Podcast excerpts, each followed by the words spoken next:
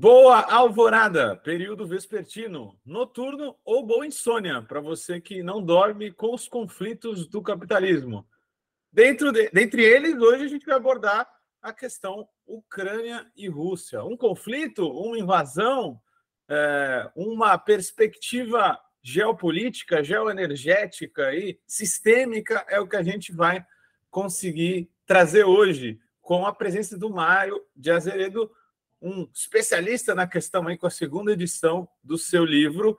Esse vai ser o grande tema do Vozes Livres de hoje, mas antes disso, eu peço para você ir clicando aí, compartilhar, disseminar as ideias de Vozes Livres, porque nessa selva que é a internet, sem interação, as coisas morrem. Então, longa vida para Vozes Livres, compartilhe-nos, compartilhe-nos.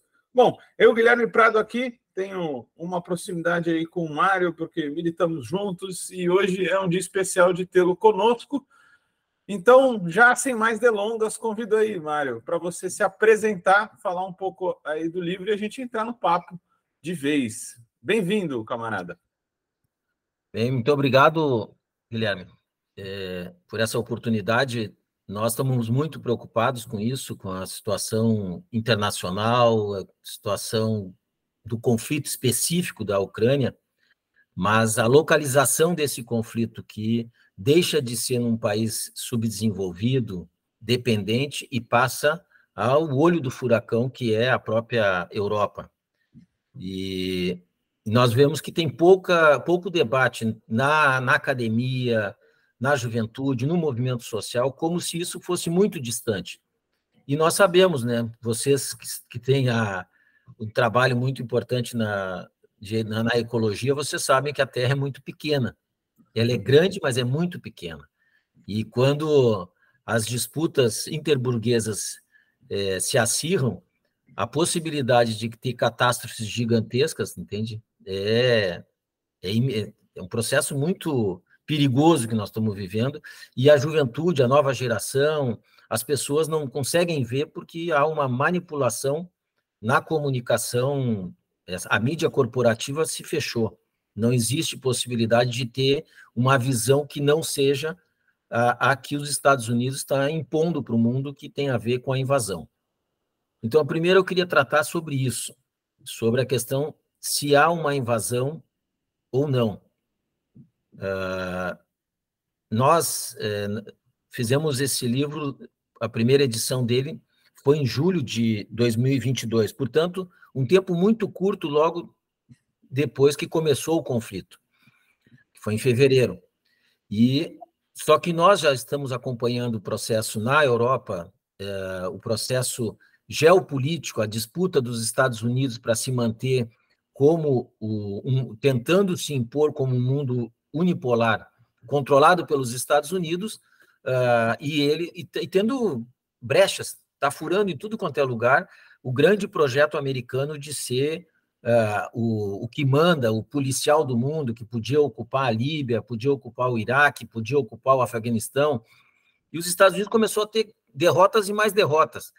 E ele viu a oportunidade nesse momento, depois da, da queda da União Soviética, o desmoronamento da União Soviética, que nós podíamos até tratar isso em outro programa, mas nesse caso eu não vou entrar nos detalhes é, não vou entrar nos detalhes sobre o porquê que nós chegamos à primeira grande experiência soviética numa lamentável derrota é, para o campo progressista, para os setores socialistas em 1991. Uh, ah, mas o que importa é que essa guerra de hoje, esse conflito que hoje se transforma numa grande guerra, uh, ela começa com a insistência dos Estados Unidos e da OTAN em não cumprir nenhum acordo que teve com o velho Gorbachev, com o Yeltsin, que eram as figuras que da burocracia soviética que fizeram os acordos de fronteira, os acordos de paz, os acordos de não proliferação de armas nucleares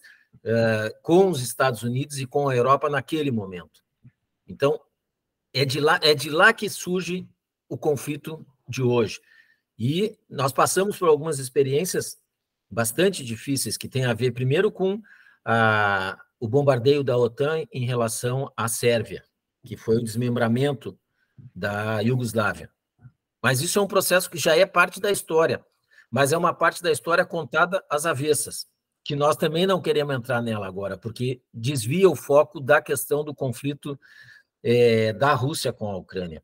O centro, neste momento, é que os Estados Unidos e a OTAN avançaram sobre é, regiões que outrora eram do, do Pacto de Varsóvia, portanto, de uma fronteira muito próxima da antiga União Soviética. E em 2008, se não me falha a memória, uh, houve uma tentativa da OTAN de incorporar a Geórgia. E em, uma, em menos de uma semana houve uma reação da Rússia, porque a Rússia, na, na época, quando fez os acordos com os Estados Unidos e a Europa, colocou que ali tinha uma linha vermelha. Eles não poderiam aceitar uma ocupação com bases da OTAN para dentro de um território muito fronteiriço da Rússia.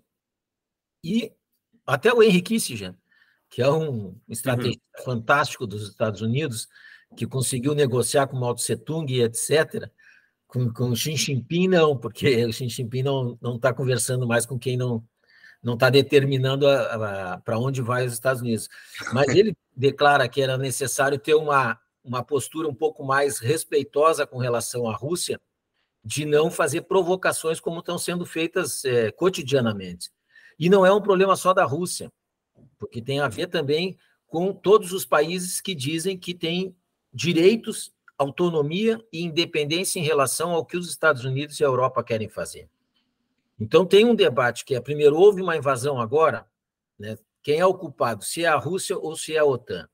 A nossa a, avaliação é que, como os Estados Unidos e a OTAN é, foram provocando a, a, Rússia, essa foi uma, um, uma guerra defensiva, em primeiro lugar, porque as guerras podem ser ofensivas e defensivas. Os Estados Unidos, quando bombardearam e a Inglaterra mentiram dizendo que tinha arma de destruição em massa no Iraque, ela foi uma, uma guerra é, ofensiva. Eles foram para rebentar com a economia e tomar conta do petróleo. E não conseguiram fazer. Quem controla o, o petróleo hoje da, no Iraque é o Irã. Mas uh, os Estados Unidos mantiveram essa pressão sobre a, a Rússia, mas eles têm essa pressão de, de décadas sobre, a, sobre Cuba, tem essa pressão é, em relação à Venezuela, e mais especificamente com quem eles estão com muito enfrentamento é com a China. Agora, há pouco tempo atrás, há dois meses atrás, eles fizeram um acordo é, com as Filipinas para colocar mais quatro bases militares naquela região. Portanto, eles estão minando e cercando a, a, China. O mesmo eles fizeram em relação à Rússia desde os anos 90, que foi incorporando países e colocando bases da OTAN. Para te ter uma ideia, Guilherme, uh, o acordo de não proliferação de armas nucleares, ele diz que países que não têm tecnologia atômica não podem ter ogivas atômicas. A Itália não tem tecnologia e tem ogivas, tem base da OTAN e ninguém fala nada. Então, quer dizer. Foi o grande conflito ali, Irã, né, naquela época que o Brasil atuou de uma forma muito interessante né, na política externa. Né? Ah, sim. Não sim. é novo esse tema, né? Claro, mas por isso, só que cada vez que surge esse tema que fica mais acirrado, que tem a ver com pode extrapolar o controle da, da diplomacia e ir para as armas, uh, massifica informações que é quase fake news. Na, eu caracterizo como uma grande campanha de fake news. Quando tu liga qualquer canal de TV aberta, uh, e inclusive os, os, os, os, os pagos da, da TV, da grande mídia, é tudo manipulação. Os comentaristas que se dizem especialistas, todos mentem a favor do projeto que os Estados Unidos está impondo para a Europa. A Europa está de joelhos para os Estados Unidos, está de, não, é, é ridícula a situação. Queria dar um exemplo mais assim objetivo e mais é, que envolve realmente o, o, o conflito da Ucrânia, que é em relação aos dois gasodutos que é, foram é, Explodiram dois gasodutos. Eles não têm investigação nenhuma, dizem, mentem para a população que foi a Rússia, e de fato foram eles. Operado pelos Estados Unidos, porque eles dizem, ah, não, talvez tenham sido alguns é, rebeldes mercenários na Polônia, que saíram da Polônia, que pode ser que sejam da Ucrânia. É mentira. Quem, tecno, tem, quem tem tecnologia para fazer um estrago desses é os Estados Unidos, é a Inglaterra. Então, não, é, e, e, o povo não, não, nosso povo em geral não sabe o que está acontecendo, quem, por onde passa as manobras para garantir uh, essas versões. Então, as versões na mídia elas são um problema grave. Nós vimos a experiência aqui no Brasil sobre o que, que significa uma campanha massiva de fake news e de mentiras pelas redes sociais que é, fez com que nós tivéssemos quase dois golpes é, no Brasil com a, com a turma do Bolsonaro. Isso está acontecendo em nível nacional, é, internacional, porque são manipulações da verdade. Não é a verdade que está sendo exposta nos meios de comunicação. Então, o problema da, da, das comunicações é, é, muito grave, porque uh, a iniciativa privada controla uh, as comunicações, iniciativa pesada. Quando eu falo iniciativa privada, não estou falando de, de meios alternativos, estou falando de grandes corporações que têm vínculos com o capital financeiro internacional e que estão diretamente ligados ao imperialismo europeu e ao imperialismo americano. São eles que de, de, estão determinando as versões do que está acontecendo na realidade, em toda a realidade, lá no Mar da China, na Venezuela, na, em Cuba, eh, na Ucrânia, em especial agora com o conflito com, com a Rússia. Então, os meios de comunicação são um problema. As bases da OTAN, que eu te dei o exemplo agora da, sobre a Itália, não é um problema secundário, porque eles estão desrespeitando um acordo que eles mesmos fizeram. Então, que tipo de acordo os Estados Unidos e a Europa vão cumprir? Se é para diminuir o número de armas atômicas, não pode ter arma atômica quem não tem é, tecnologia atômica. E como é que a Itália tem bomba atômica? Ou agora, por exemplo, que a Inglaterra disse que vai mandar munição com urânio é, envelhecido para a Ucrânia, que significa radioatividade, que significa uma escalada maior no conflito entre a Rússia e a Ucrânia. Mário, é, com, com, essa introdução aqui, eu queria problematizar um pouco. Né? Então, a gente está falando é, de uma versão que, de fato, ela é científica do ponto de vista de entender o conflito geopolítico, na verdade, não seria uma invasão, e sim uma reação a um avanço. É, não sei se Ocidente seria o melhor termo, mas de fato da influência dos Estados Unidos da OTAN é, para perto da, da área de influência russa, no caso, né? É, então, talvez esse seja o estopim, né, da, da origem do, do conflito que culmina há pouco mais de um ano em uma guerra, né? Está convergindo para 2014 aí, que seria a origem do conflito, pelo menos é o que a gente vê. Não sei se você concorda com essa, com essa periodização, mas enfim, 2014 é o, o relativo consenso que tem sobre isso. É, aí eu queria que a gente tentasse fazer um contexto sobre o que isso tem a ver com o sistema econômico que a gente vive, né? É, eu tenho uma visão de que guerras são mais propensas a acontecer numa escala maior em momentos de crise, né? E o que a gente está vendo é um capitalismo febricitante, tem-se a discussão de que podemos estar numa crise estrutural, é, taxas de crescimento estagnantes cada vez menores em sua média pelos países, então a acumulação do capital está crise. Então, as grandes potências é, e as potências emergentes é, veem aí lacunas ou para sua ascensão ou possibilidades de declínio. E eu acho que está aí um, um, um pouco de uma chave para a gente entender esse conflito. Você entende por aí também? Tem a ver com os Estados Unidos em declínio, ascensão de outro eixo, uh, e a partir disso o conflito. Como que você vê é, esse conflito num contexto de crise do capitalismo? Então, nós, uh, a nossa tese, primeiro, que não é um confronto entre dois imperialismos. Tá? É um confronto imperialista porque tem a ver com o controle é, da Europa e dos Estados Unidos. Tem um acordo que não dá para tratar, ah, é o Ocidente contra o Oriente. Não é, porque nós somos ocidentais. Entende? O México é ocidental, entendeu? Então não tem nada a ver com tentar fazer com que sejam dois grandes blocos. Não são dois grandes blocos. Na verdade, uh, primeiro que uh, tem plena razão em dizer que aqui tem um declínio dos Estados Unidos. Mas esse declínio dos Estados Unidos não é sem espernear. Né? É. E não será um declínio como outro país qualquer. Nós estamos falando de uma grande potência tecnológica, foi industrial, uh, e com armas atômicas, com um complexo industrial militar gigantesco. Eles têm 700, os Estados Unidos têm 750 bases militares pelo mundo. E eles, depois dos anos 90, eles queriam se colocar como os representantes, a polícia do mundo, quem controla e diz o que, que cada um pode fazer. Esse, vamos dizer, é parte da origem do problema. Mas tu está falando sobre a economia. Sem dúvida nenhuma, uh, eu trato como uma crise estrutural, assim como muitos outros é, pessoas que estão estudando a geopolítica.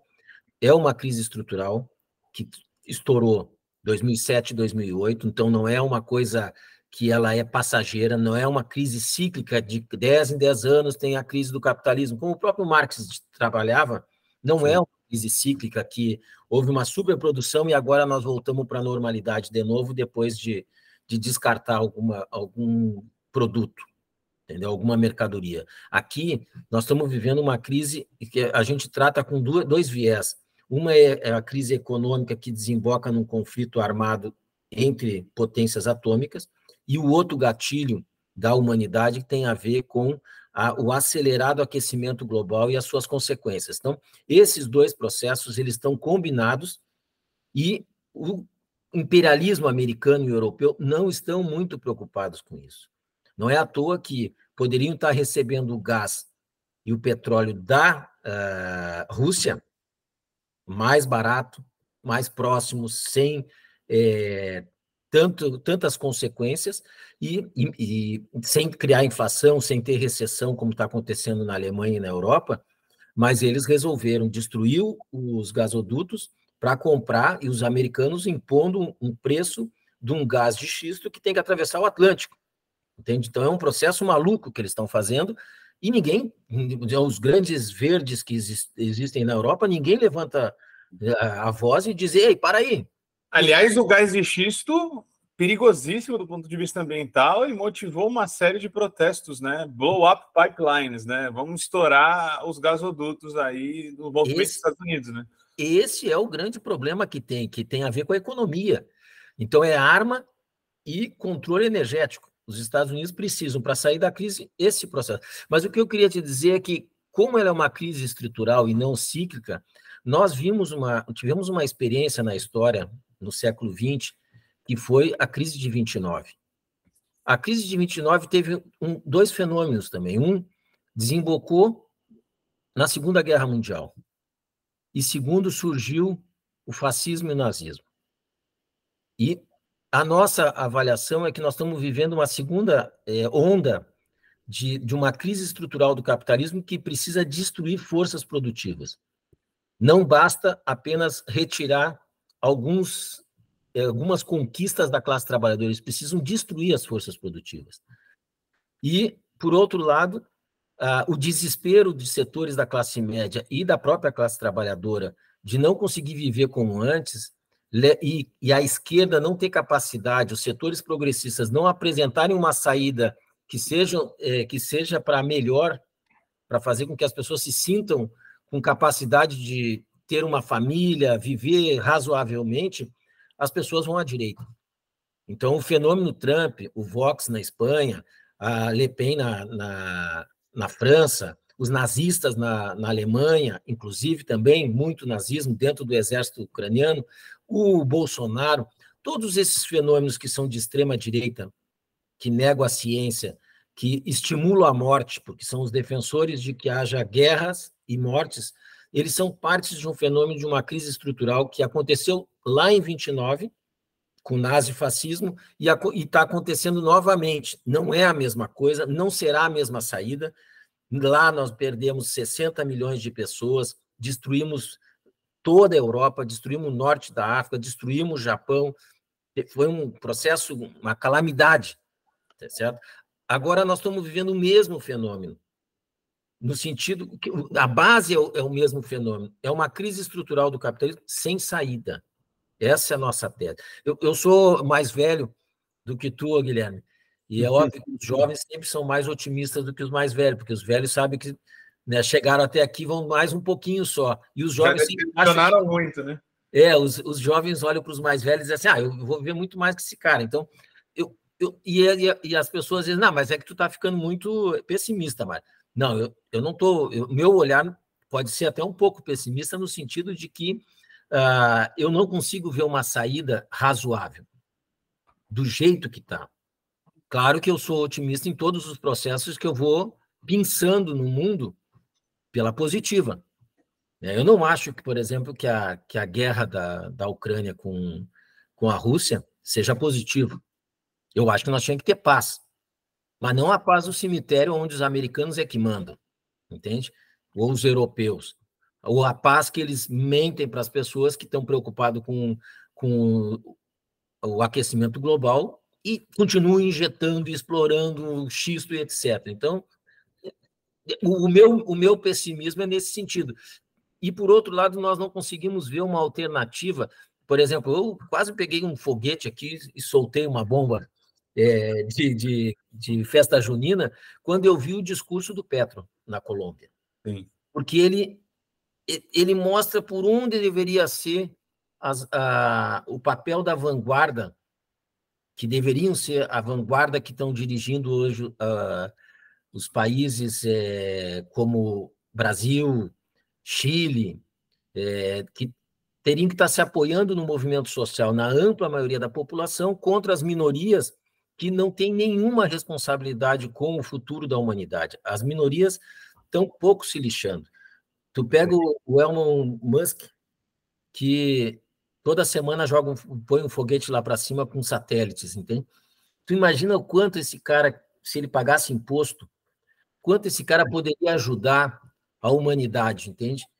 Das pessoas que vivem agora na Índia com calor violento de 42 graus, ou então na África com falta de água, quanto esse paspalho do, do, do Musk poderia fazer para nos ajudar, para fazer com que a humanidade fosse melhor. Mas não, o, o, o império da, entre aspas, liberdade individual nos Estados Unidos faz com que os ricos não paguem impostos e nós estamos vendo isso, entende? Que é a concentração da riqueza e a ampliação geométrica da miséria no mundo, entende? Então, isso é muito grave que está acontecendo. Tenho, eu fico muito... Por isso que eu digo que o meu pessimismo ele está muito ligado à própria realidade. Quando eu, eu tive em São Paulo, desculpa eu te atrapalhar, ô, ô Guilherme, Sim. mas eu tive em São Paulo quando tava, chegou a fumaça da, da Amazônia, entendeu? Eu estava eu, eu tava louco da cara, entendeu? Porque tu notava que os caras fizeram por querer aquilo. Foi uma queimada organizada para e chegou nos grandes centros. Agora, nos Estados Unidos, a, a queimada chegou é, em Nova York, entende? Então, são coisas que tu vê que o mundo é pequeno. Quando eu comecei a falar contigo, eu disse: ah, nós sabemos que o mundo é limitado, pequeno, e é isso que nós estamos vendo hoje. Mas diga lá, meu velho. Não, interessante isso, né? O mundo se torna pequeno, especialmente quando o sistema econômico capitalista se impõe, né? Então vira um mundo só pela primeira vez na história, né? Em 200 mil anos de Homo sapiens, eram sistemas inseparados, né? E aí o capitalismo une isso tudo e, sim, estados colapsaram na história, mas pela primeira vez um colapso sistêmico, né? E ameaça da vida humana, e a gente, como dominante na Terra, está em xeque agora, né? E, aí você tocou numa, numa, questão que antes da gente entrar na questão praticamente, é, é, basicamente energética, que eu acho que é importante, que é um desencadear dessa crise, você toca, ah, não acho bom, né, necessariamente bacana o que está acontecendo. Ninguém gosta de guerra, né? Eu acho que isso é um ponto que a gente tem que uhum. colocar aqui. E as pessoas da Ucrânia, é, principalmente, e também os russos estão sofrendo com isso tudo. Ah, mas para a gente deixar um pouco mais complexo as camadas aqui, né? O, o neofascismo acende como resposta dessa crise, a gente tem esse conflito.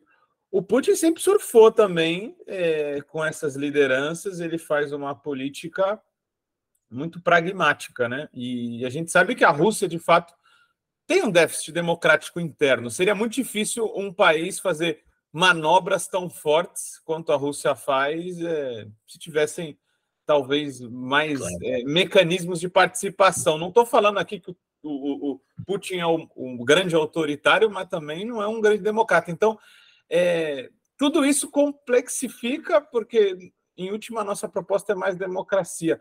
Como que você vê o papel do Putin nessa crise? É, também dá para dizer que tem uma, uma, uma janela da, da anexação com, com, Como que você vê o, o Putin nessa crise? Acho que é legal a gente discutir um pouco a figura dele. Então, primeiro é a origem, né? O Putin era homem é, da KGB, né? Era homem da polícia política da antiga União Soviética. E ele substitui o Yeltsin, né? E passa 10 anos, com a queda da, da União Soviética, passam 10 anos de uma grande depressão. E os americanos, os especialistas, entre aspas, do FMI, do Banco Mundial, vão lá explicar como é que tu tira de uma economia planificada e estatal para se transformar numa economia capitalista. E o Yeltsin já não aguentava mais nem por N motivos políticos, por não entender a realidade onde ele estava colocado e também por excesso de vodka, ele teve que abrir mão no final do mandato dele e ele bota um cara de. Ele não, né? Mas a oligarquia é, da antiga União Soviética coloca um cara de confiança para administrar o processo, porque as máfias é, da Rússia estavam tomando conta dos aparelhos é, do Estado e querendo pegar para eles. E foi feito um acordo, um grande acordão entre eles. Por isso que os americanos e os, os uh, europeus começaram a dizer, porque são oligárquicas, porque os, os russos são oligárquicas, são oligárquicas. Só que eles também são oligárquicos, porque é 1% da população que controla tudo e não paga imposto e vive nas ilhas, nos paraísos fiscais com trilhões de dólares abarrotados. Mas os russos, o fenômeno da Rússia é importante porque tem gente que acha que a Rússia ainda é socialista ou é um Estado operário. Não, a Rússia é capitalista. E como todo capitalismo, e ainda mais um capitalismo que vem da decadência de uma primeira experiência socialista, que eles roubaram, literalmente roubaram o patrimônio público, as forças produtivas do, do país, acabaram na mão de grandes magnatas. O problema é que não existiam magnatas na Rússia. Como viraram grandes magnatas da noite para o dia? A burocracia do Estado da União Soviética se apropriou dos bens públicos. Essa é a realidade que aconteceu na Rússia. E apoiado pelos Estados Unidos e pela Europa através do Banco Mundial, Banco Europeu e o FMI. E a CIA, como sempre, operando a política nesse sentido.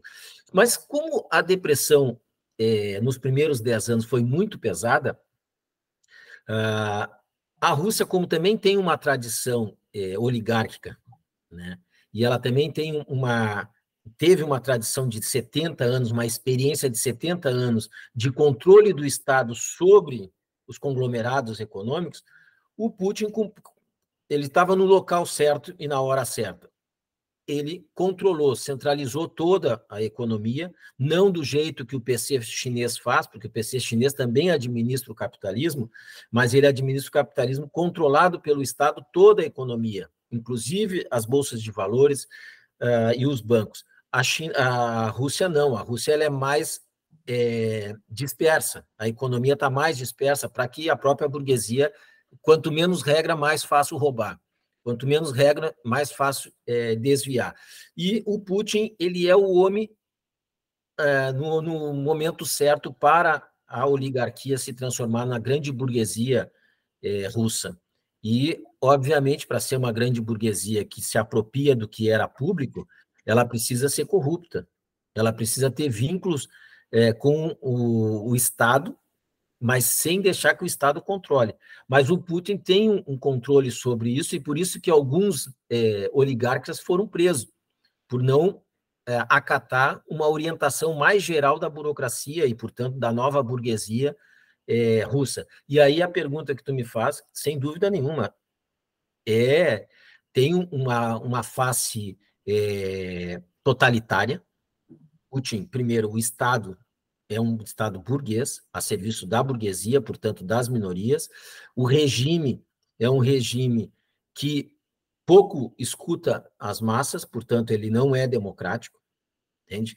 E, mas aqui também não tem democracia, né? Porque a gente fala é. dele, tá? aqui também não tem. Vocês imaginem o que acontece quando teve o Occupy Wall Street, nos anos de 2011 e 12, que foi um movimento fantástico de reação à grande crise econômica de 2008, era os, era os 99% contra o 1% do, dos magnatas de Wall Street. Então, portanto, não tem a democracia também que todo mundo diz que tem. Não tem, senão não matavam tanto negro como matam na, na, nos Estados Unidos. Senão não, não, não tinham dizimado milhões de, de indígenas, é, dos povos originários que viviam na, nos Estados Unidos. A base do capitalismo americano, o surgimento do capitalismo americano é de saque, de assassinato, genocídio em massa. Então, para a gente não dizer só, ah, não, a Rússia. É mas como nós estamos tratando do conflito, sim, é um Estado capitalista, é um Estado que se apropriou dos bens públicos. Sim, o governo Putin é um governo com traços fortíssimos de ditadura a serviço da, das minorias é, na, Rússia. na, Rússia. E, obviamente, como todo capitalismo, é muito corrupto. É ô, muito corrupto. Ô, Mário, de alguma forma, para a gente fechar essa primeira parte, é, existe uma disputa mais de hegemonia, muito mais do que de sistema. Né? A Rússia seria uma sócia menor da China nessa disputa de hegemonia, assim que você lê, a Rússia vê um, um, um vácuo que pode estar se abrindo na decadência dos Estados Unidos e faz um, um, bloco relativo com a China, e isso faz parte também dessa disputa de hegemonia de um sistema falido, digamos assim. Como que você lê essa questão? Primeiro, o sistema está falido. Tá? Para as grandes massas, para a humanidade, para a natureza, o sistema está falido e está nos levando para o precipício. Mas uh, a, o capital não vai morrer se nós não derrubar. Então, o capitalismo vai continuar existindo até o último homem. Assim como a OTAN quer que os ucranianos coloquem até o último ucraniano na, na linha de, de batalha contra os russos, uh, o capitalismo é assim, ele não vai morrer. Não até é, o burguês. Tu não vai, é, o sistema capitalista não vai. O último burguês vai continuar destruindo a natureza e matando pessoas, escravizando pessoas. Então, ou tem uma alternativa. Por isso que o próprio livro que tu estava lançando agora do Luiz Marx, ele deixa bem claro, tá? aqui a saída é política. Não tem saída de outra forma a não ser a política. Nós temos que politizar a vanguarda, a nova geração, para que elas entendam que é preciso agir sobre a realidade organizadamente para poder ter algum saldo positivo para que a gente não vá para um buraco. O, a, a tua pergunta sobre a, a, questão da hegemonia. A minha, a minha leitura é o seguinte: ó, uh, quem determina uh, o mundo desde a Segunda Guerra Mundial foram os Estados Unidos, subordinando países europeus e massacrando países uh, dependentes do terceiro mundo, todos com exceção de países que tinham feito revoluções. Então, alguns países tentaram se manter é, com certa soberania nacional. Hoje nós estamos vendo países que retornaram ao capitalismo, retornaram ao capitalismo, portanto, são capitalistas, mas têm muita soberania, tem muita independência em relação ao conjunto do capitalismo, mas a lógica capitalista é a mesma. Claro. Então, quando os Estados Unidos vê a, o fortalecimento da China, porque não é um fortalecimento só na questão de armamento, porque há uma combinação, a tecnologia desenvolvida pela antiga União Soviética, a tecnologia desenvolvida é, em armamento. A, a Rússia hoje tem muito mercado mundial de venda de armas, ela tem especialização nisso. Não é à toa que ela está ganhando a guerra na Síria e os Estados Unidos estão lá roubando petróleo, mas eles não deix... conseguiram é, se manter lá. Mas a, os chineses entraram na, na comunidade econômica, é, na OMC, e os Estados Unidos pensaram, não, agora esses caras aí vendem só porcaria, é os 1,99, nós vamos controlar esse mundo de 1 bilhão e 300 milhões de pessoas. O problema é que os chineses também aplicaram educação, fizeram planificação econômica e é, mesmo sendo capitalistas, tiveram um Estado forte sobre a economia, controlando os capitalistas deles. E isso fez com que a China mostrasse que a planificação econômica, a regulação econômica é superior ao neoliberalismo dos anos 90. Então, o neoliberalismo se demonstra um fracasso. E os Estados Unidos têm que parar com a propaganda da globalização, porque os Estados Unidos, assim como a Inglaterra, a Inglaterra do século XIX, a Inglaterra dizia: não, aqui não tem que ter fronteira, tem que estar tudo liberado. Os Estados Unidos também veio com a propaganda dos anos 90, agora que caiu a, a União Soviética e a China já, tá, já aceitou ser capitalista, vamos abrir as fronteiras. Então, até a China pode entrar na, na, na, na OMC. Só que a China entrou, entrou com uma, um poder muito grande de, e, e com desenvolvimento tecnológico também inclusive nas comunicações, e por isso uh, os Estados Unidos e a Europa estão apavorados. E agora a crise, para mim, oh, Guilherme, que, que, é uma das mais importantes, porque aí sim é a crise da hegemonia americana, que é o dólar. O enfrentamento sobre o dólar dos países, e aí nós temos que dizer, o Lula cumpre um papel importante no BRICS, que é dizer que nós vamos trabalhar com, uma, com, com as moedas nacionais e não com o dólar, isso é muito importante, porque daí o FMI e o Banco Mundial param de dar palpite nas, nas transações econômicas, comerciais e financeiras em partes importantes no mundo capitalista. Qual é o nosso problema? A gente diz, o mundo multipolar é mais progressivo do que o unipolar, mas ele não será menos conflituoso. Será muito mais enfrentamentos. Então, isso de que a China e a Rússia podem se aliar contra os Estados Unidos é o que está sendo feito agora. Tem movimentos para aproximação com é, sistemas de transações econômicas, de compensação em nível internacional das transações financeiras, com novos sistemas que têm a ver, a Índia criou dela, a China criou dela, a, a Rússia criou dela, e o Brasil está se metendo nisso. O problema do Brasil é que não tem uma burguesia que defenda um projeto de nação brasileira. A burguesia brasileira é uma burguesia sócia menor, os, os companheiros que defendem a, a que, eu também sou adepto da, da dependência, os Estados, o, o Brasil é um país subimperialista, e esse país não tem um projeto de nação brasileira, mas ele, o Lula se relocalizou bem na, na discussão sobre a, a, o BRIC e também sobre a moeda internacional. Isso faz com que os Estados Unidos ampliem a sua crise. Então, a crise da Europa ela vai se alastrar. Diversos economistas já estão afirmando que os Estados Unidos também vai entrar numa crise profunda, porque ele tem uma, uma dívida. Os déficits americanos na balança comercial e na balança financeira são gigantescos, porque eles controlavam a moeda que era o, o, o que era a garantia mundial, que o dólar tu podia botar onde tu quisesse, depois os Estados Unidos iam lá e rolava a moedinha deles e fazia com que o país vivesse numa tranquilidade, numa estabilidade. Acabou a estabilidade americana depois de 2008. Acabou. Tem, e tem... há um questionamento de diversos países, e aí que eu digo que são países que defendem a sua soberania, a sua independência. E, portanto, nós não podemos tratar esses países como um imperialismo como os Estados Unidos e os europeus. Porque quem controla a economia, o, o preço das commodities, entende? tudo são os europeus e os americanos e os chineses e os, os russos estão tentando ocupar o seu espaço.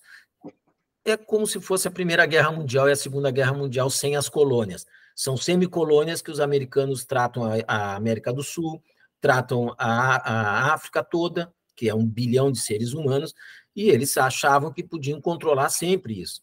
E entram agora novos atores com tecnologia, com capacidade de comércio e questionam a moeda deles.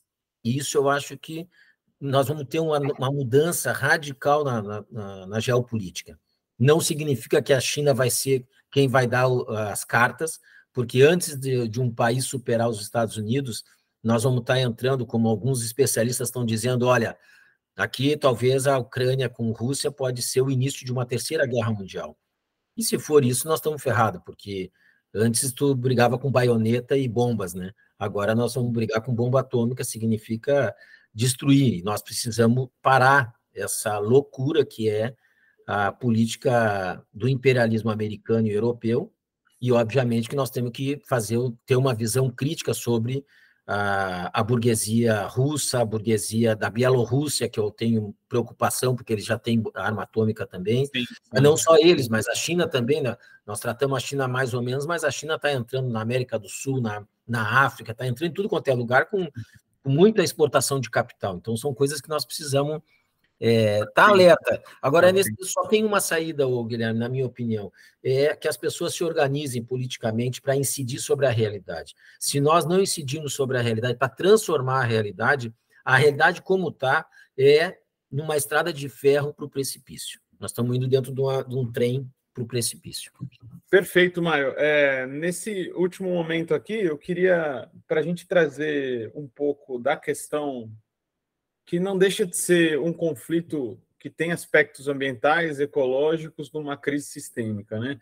Ah, se no primeiro momento é um conflito estritamente geopolítico, é, no segundo momento se revela e se revela cada vez mais um conflito com um teor geopolítico geopolítico da energia, digamos assim, né?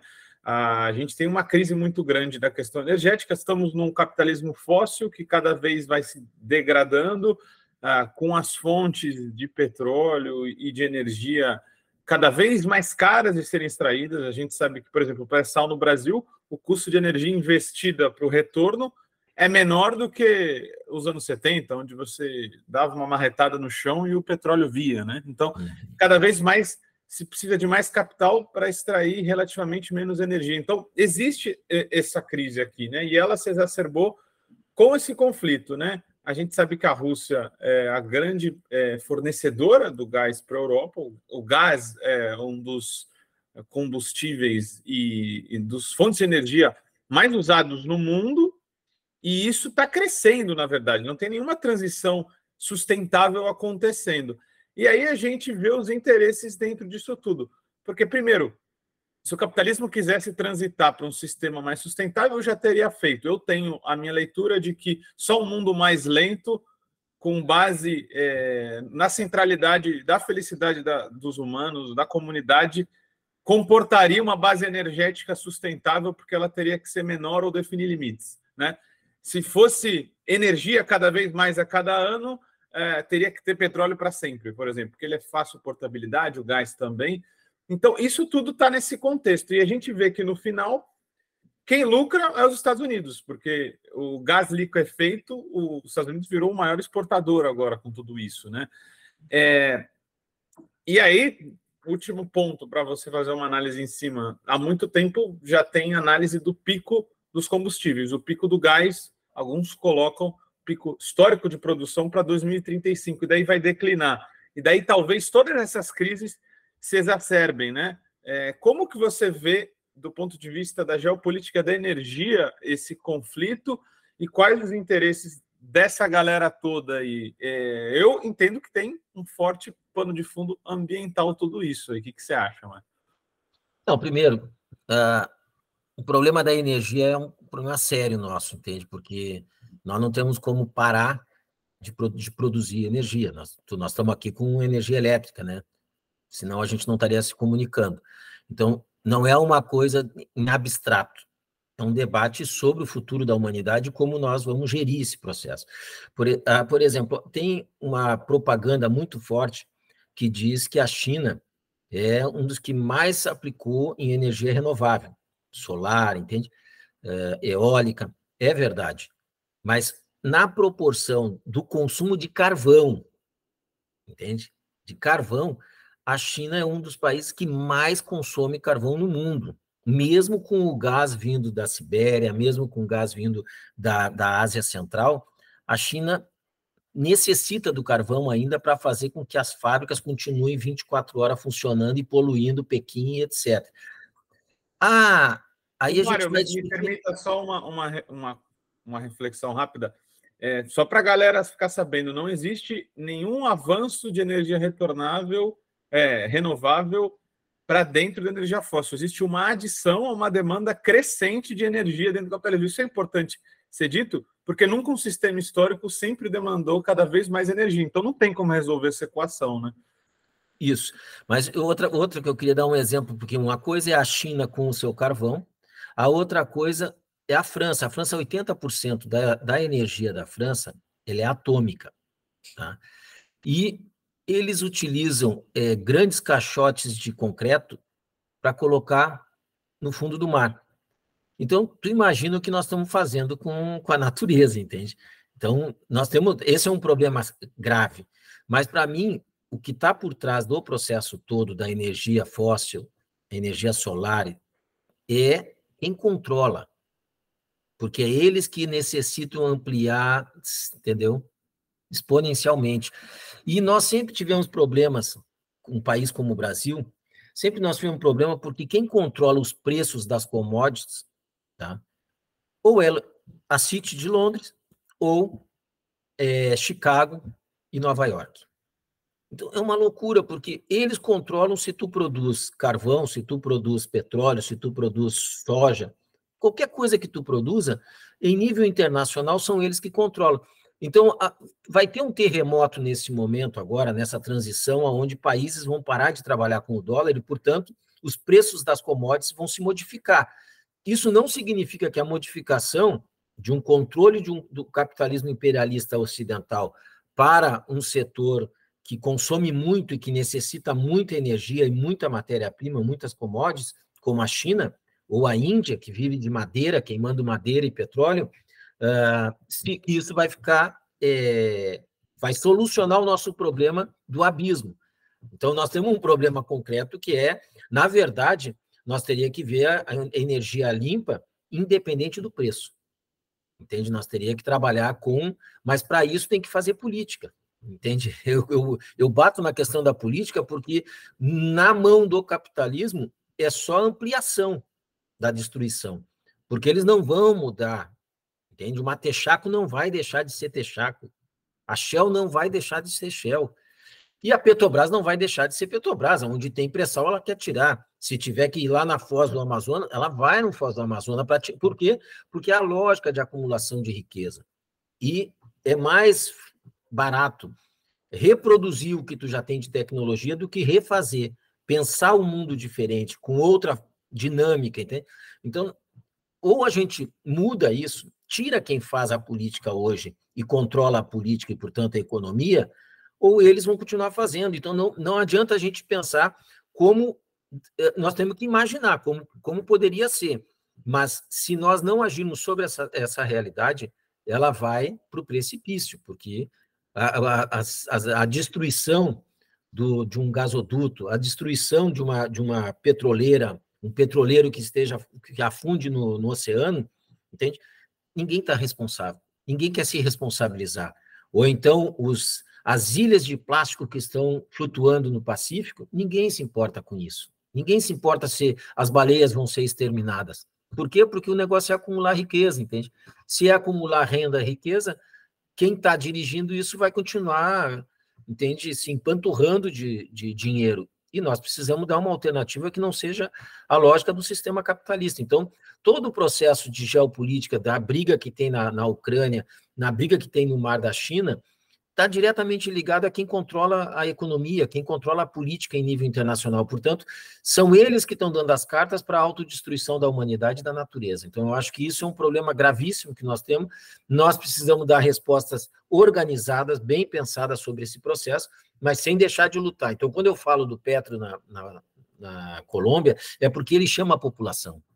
Ele diz: venham para a rua entendeu? Não me deixem só porque a oligarquia da Colômbia, que está a serviço dos Estados Unidos, entende, quer destruir o pouco de conquista que tem o Estado colombiano. Então, estou dando um exemplo ali, local, do nosso vizinho. Mas isso é em nível internacional, é a disputa geopolítica das grandes potências e que tem, é, vamos dizer, tem consequências diretas na nossa vida e na, nós não trabalhamos como, eu falava com o Plínio uma vez, Plínio pai, e ele dizia, não, daqui uns 100 anos vai ter a revolução.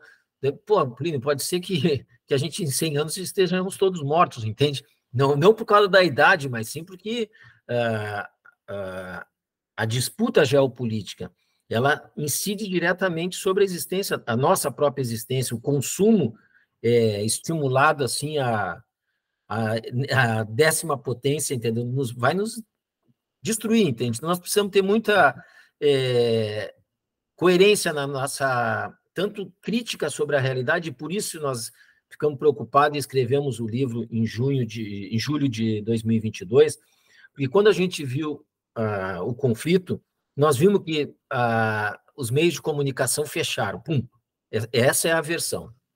Aqui está a versão. E nós dissemos, não, aqui não vai estar tá a, versão, a esquerda precisa se apropriar de uma visão mais crítica, entendeu? Que tem mais contradições, não é tão simples.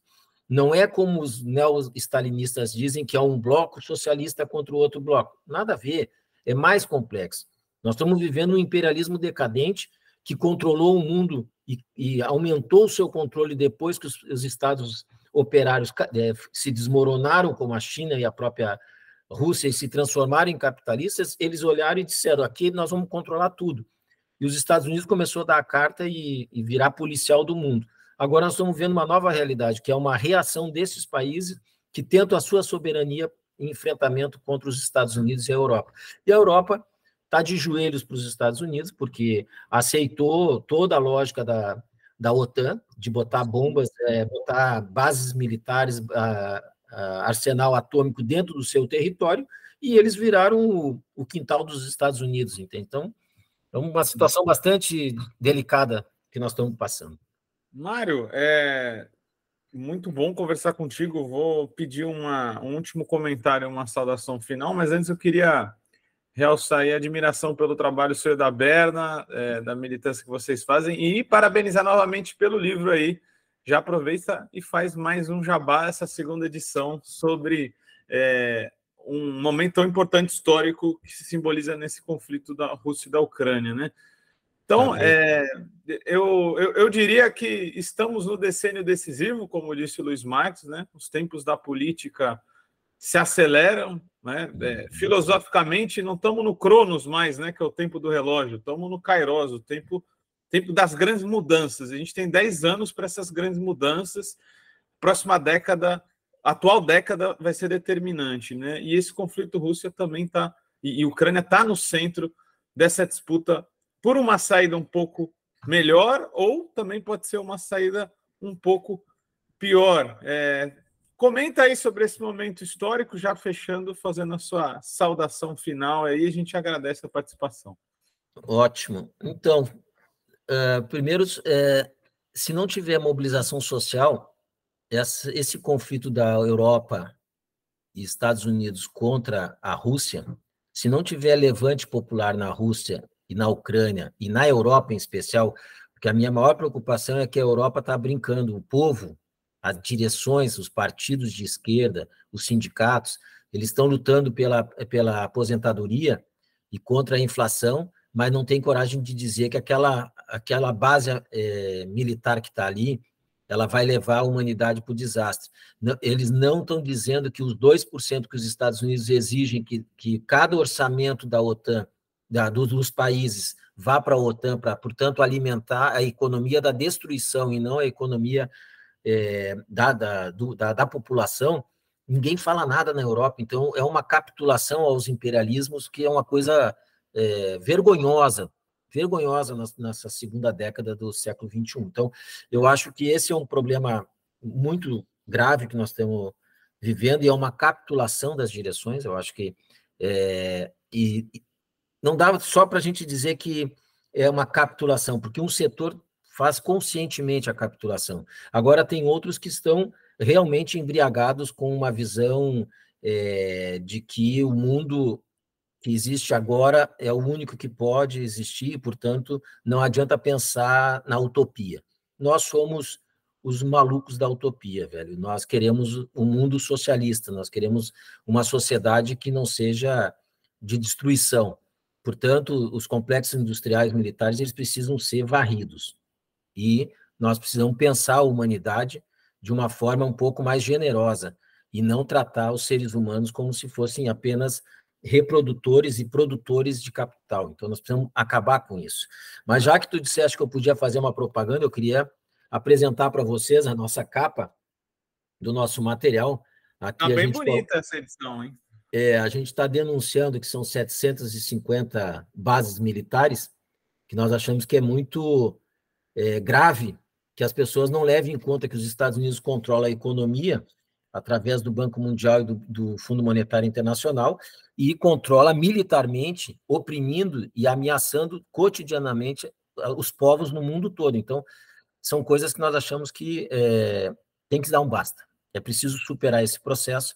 A nossa querida Vitória já me avisou que eu tenho que parar de falar, então eu queria agradecer mais uma vez, Guilherme, uh, o Livres, por dar essa oportunidade. Nós achamos que seria necessário que se debatesse mais isso. Eu sou militante do PSOL, milito na esquerda há mais de 35 anos, e na esquerda, dentro do PT, e agora há anos dentro do PSOL, uh, é um momento que a gente vê menos debate político profundo e internacional. E eu acho que nós tínhamos que pensar mais internacional, mais qual é a saída para a humanidade e não uh, o calendário eleitoral, como boa parte da esquerda está fazendo na América Latina, no mundo todo. A Europa é uma vergonha também, os Estados Unidos é até pior, porque não tem uma alternativa consequente que empalme nos setores. O Bernie Sanders, por exemplo, é uma expressão de uma nova geração, mas muito pequeno num país que é o núcleo do capitalismo mundial.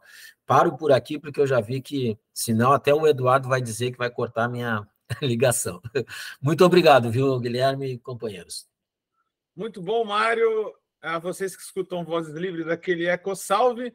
O Mário vai voltar por aqui ainda, porque tem muito debate para fazer. Acho que é um bom tema o fim da RSS, um porque isso ainda ressoa na nossa realidade, no nosso presente. Mas, enfim, isso é papo por outra hora.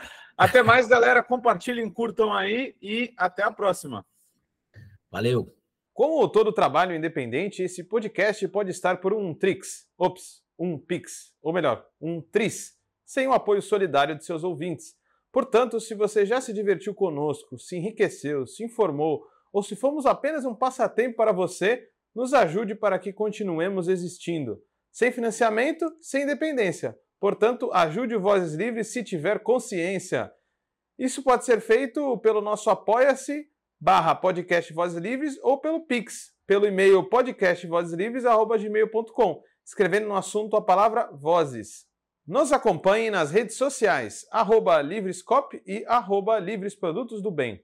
O Vozes Livres é um podcast realizado pela Rede Livres e financiado pelo Sindicato dos Químicos Unificados de Campinas e Região e pela Federação dos Trabalhadores do Ramo Químico do Estado de São Paulo produzido coletivamente por Guilherme Prado, Vitória Felipe e pelo coletivo Orvalho Filmes, composto por Eduardo Ferreira, Gaspar Lourenço e Guilherme Bolfin.